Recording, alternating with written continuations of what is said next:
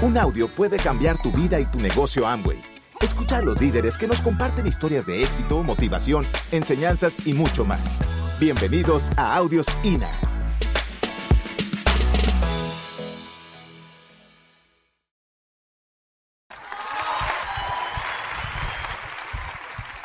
Bueno, pues eh, nuestro deseo de verdad es esperar, o sea, pues esperamos un día poder escuchar tu historia y eso depende de ti. Y te digo, tú sabes que cuando uno sale a contar la historia y pone esos vídeos, pues no es con el ánimo de molestar a nadie ni fastidiar. Simplemente que vea lo que te está esperando. Y se cuenta la historia para que sepas de dónde venimos. Porque corremos el riesgo, y nos ha pasado a todos, cuando vemos a unos diamantes en el escenario, pensar que es que ya nacimos así. Cuando ya empiezas a, hacer, eh, pues eh, estás creciendo y te das cuenta de que en casa lo único que abunda, como digo, era la escasez, no había pues, pues, muchas veces lo más mínimo, había temporadas muy malas, las ovejas que era con lo que manteníamos la familia no daban para comer, porque había que comprar pienso, o sea, era la pescadilla que se muerde la cola, como vulgarmente decimos. Era increíble. Así que yo, pues con, con nueve años mi padre me buscó un trabajo. Con nueve años mi padre me busca el primer trabajo creo que me daban como 20 centavos de dólar al día por ir a regar un campo de alfalfa desde las 4 de la mañana hasta las 10 de la noche. Y con 10 años no cumplidos, mi padre, que era el único que podía atender las ovejas, pues tuve que hacerme cargo de ello porque tenía dos hernias, en un esfuerzo se le estrangularon, tuve que ver cómo un día lo metía en una ambulancia, se lo llevaban a la ciudad a operar, fíjate, y lo que, o sea, fue la, la primera persona mi primer maestro y mi mejor maestro, por supuesto, fue mi padre, que fue el primero que me dijo, hijo, tú puedes, tú puedes. Y por obligación, por obligación tuvo que poner en mis hombros la responsabilidad de atender 250 ovejas con 10 años no cumplidos, un crío flacucho, poca cosa. Yo sabía la teoría, porque le ayudaba a hacerlo todos los días, o sea, veía cómo lo hacía todos los días. Ordeñar las ovejas es un trabajo para un hombre curtido, no para un niño de 10 años. Por eso yo pensé, si no me muero ahora, no me muero nunca. Tuve, que hacerlo porque no podía, no encontrábamos quien lo hiciera ni pagando, no había quien lo hiciera ni quien supiera hacerlo. Así que bueno, la, primera semana fue la peor, pero aquello se prolongó porque la, complicación de mi padre, la operación duró más tiempo, total, que ya no volví a la escuela ya no volví a la escuela y ahí pues eh, eh, con las ovejas mucho tiempo y ya con 13, 14 años pues eh, vendiendo queso con una bicicleta, esa, eso que habéis visto ahí. En el vídeo ese, pues empecé a recorrer los pueblos de la comarca y, bueno, y ahí pues fíjate que te sirva de, que te valga como enseñanza, yo que nunca fui a la escuela, nada más que de 7 a 9 años, pues, pero yo, yo inventé la ley de promedios. Sí, sí, sí, que no se ría nadie, que es verdad. Yo inventé la ley de promedio y fíjate para lo que me ha valido eso en el negocio. Yo un día, o sea, mi madre me ponía todos los días 40 kilos de queso en la bicicleta y yo les vendía y regresaba a casa con el dinero que hacía tanta falta, ¿no? Y un buen día, un lunes, yo recuerdo perfectamente aquel día, habíamos estado de fiesta, tú sabes, con 13, 14 años, pues los fines de semana, pues de fiesta, y estaba cansado. Pero ese día además la venta se dio mal, y sentado en la piedra de una puerta de un bar, sudando, yo, o sea, pues yo pensando, esto hoy qué va a pasar aquí. Entonces me di cuenta de una cosa, de que había tocado diez puertas. Hice el recorrido mental, había tocado diez puertas, se habían abierto seis y cuatro me habían comprado. Dije, ya está. ¿Qué tengo que hacer? Picar diez puertas muchas veces y tengo cuatro ventas. Cuando llego al negocio y empiezo a leer y a documentarme, a pulirme un poquito, me dicen que eso se llama la ley de promedios, que dicen que si tú te mantienes haciendo una cosa el suficiente número de veces, seguro que aciertas. Así que la ley de promedio la inventé yo.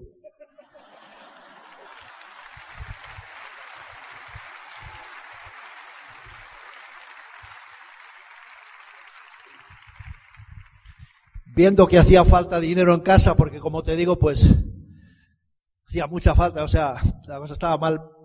Con 15 años, más o menos, 15 para 16, pues me fui a Francia. Emigré a Francia a sacar remolacha, a trabajar duro. Aquello sí que era duro, ¿sabes? O sea, no de sol a sol, desde que apuntaba el alba hasta que no se veía. Y bueno, regresé de Francia, estuve tres temporadas, mis padres ya se opusieron a que fuera, porque cuando iba era poco, pero cuando venía era menos. mal comido, o sea, tú sabes, hay mucho trabajo increíble.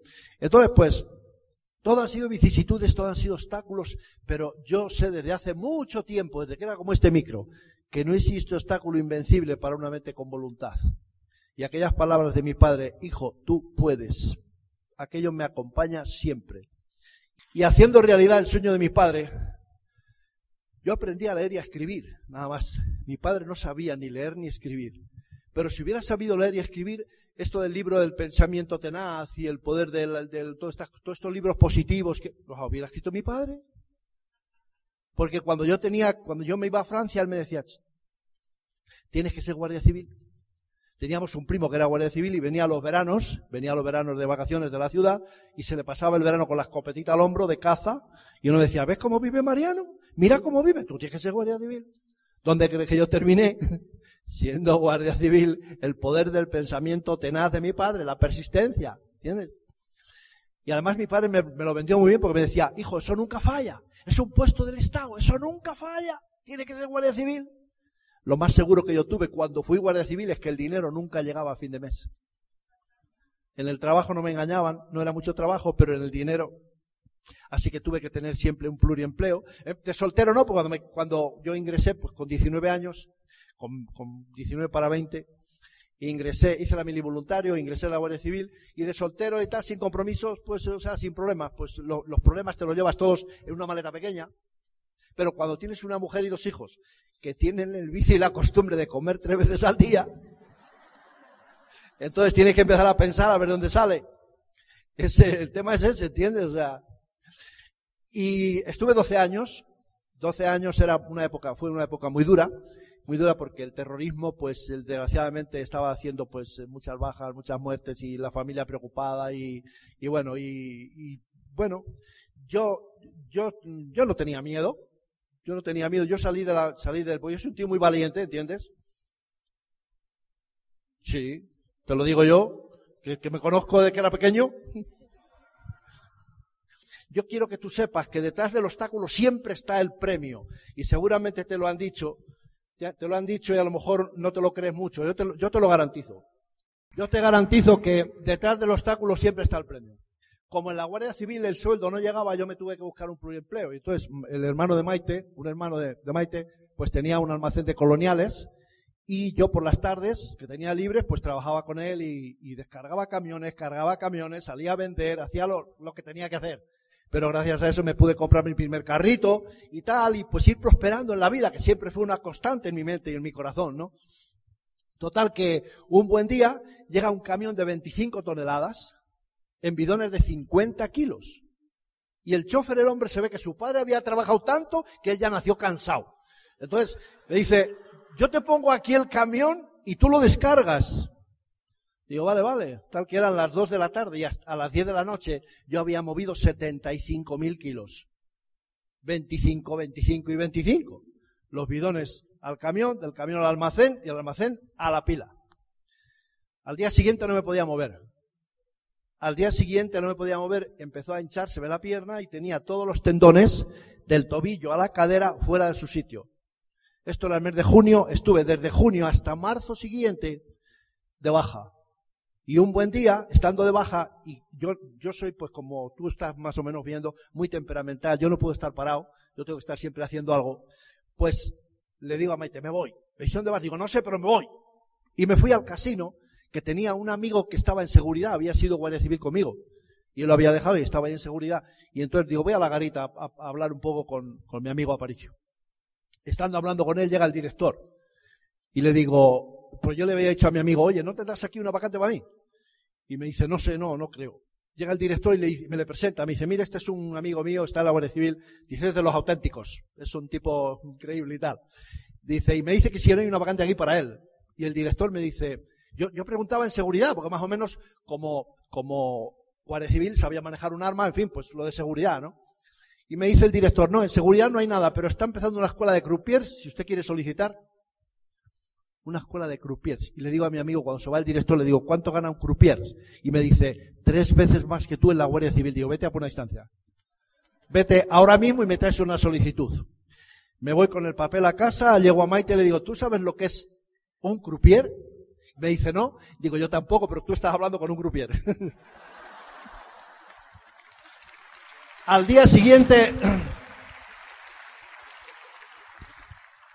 al día siguiente llevo la solicitud, me presento al director, me dice, hombre, usted, digo, sí, me ha dicho mi amigo que, como usted me dijo ayer y tal, pues es posible que, me dice, mire usted, empieza una escuela, esto era Navidad, era Navidad, y, la escuela pues estaba en, en las vacaciones de Navidad, me dice, pero el día 3 de enero iniciamos y, la, empresa no tiene con usted ninguna, ninguna obligación contraída. Esto es un curso de tres meses, si usted supera bien y si no, usted se va para su casa. Lo acepta, digo, encantado. Y yo diciendo para mis adentros, y yo soy croupier. Yo soy croupier. Pero es que esa afirmación, cuando el día 3 de enero yo me presento en la escuela y veo 20 jóvenes, chicos y chicas, que están buscando su primer empleo, que no saben ni conocen lo que es la responsabilidad y que solo piensan en la juerga y en divertirse, Dijo, hombre, yo soy croupier, pero vamos, pero vamos que soy croupier. Es, los 20 llevaban un mes de escuela y llegaba, amigo, eso, eso que yo te estoy contando no es por alto ni por guapo, como ves. Guapo sí, ¿verdad? O sea, no tanto como mi amigo Beto ni tan alto, pero bueno. Actitud. Todo lo que tú quieras lograr en la vida requiere que tú desarrolles una actitud positiva, que te lo creas tú en tu mente y en tu corazón y hagas lo necesario. Y estando en el casino, pues un buen día, llegamos, llego, a la, llego al, polideportivo a, buscar a mi hijo y llega el que sería mi auspiciador. Fíjate qué casualidad, o sea, es que eh, yo digo, las casualidades no existen. Éramos 15 padres de los críos que iban a jugar al fútbol y mi auspiciador se dirige a mí y me da con el codo y me dice, oye, tengo un negocio con el que se puede ganar mucho dinero. Y le digo, habla que soy todo oídos. Me dice, no, mira, no podemos, ahora no podemos hablar aquí, pues digo, cuéntame algo. Me dice, no, no, no, tranquilo. Pero a las ocho, esto era a las cuatro de la tarde, a las ocho se expone el negocio en tal sitio, era justo enfrente al casino. Yo digo, a las ocho tengo que estar en la mesa de juego. Pues que vaya Maite. Total, que bueno, pues ahí la dejo. Y a las once de la noche, cuando yo comprendo que, que Maite estaba en casa, la llamo por teléfono, la digo, oye, ¿qué es eso? Dice, pues no sé. Digo, ¿pero has estado? Yo te dejaba allí.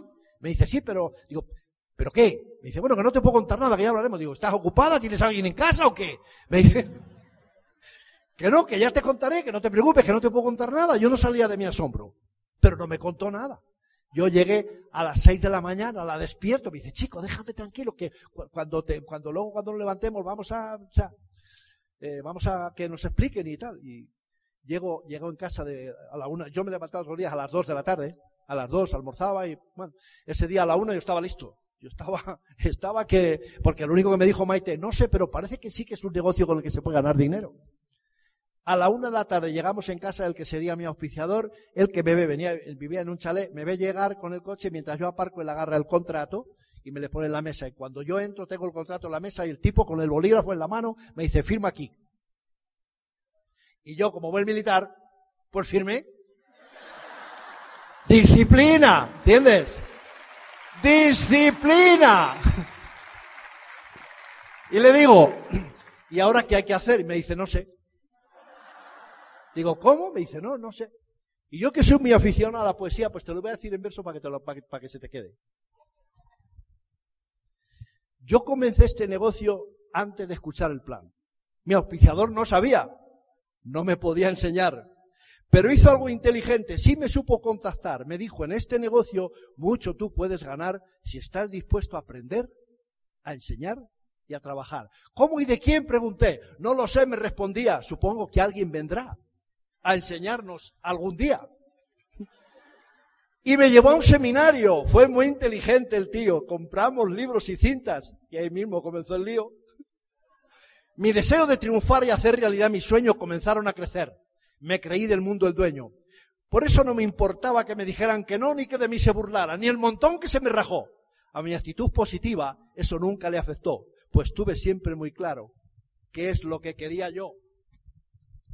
Todo esto, amigo mío, es la de la realidad sacado, pongo a tu disposición, es lo que a mí me ha ayudado. Por eso hoy y aquí te digo, si tú quieres ser diamante, tu propósito y tu sueño te llevarán adelante. Consejo sano de amigo y triple humilde diamante.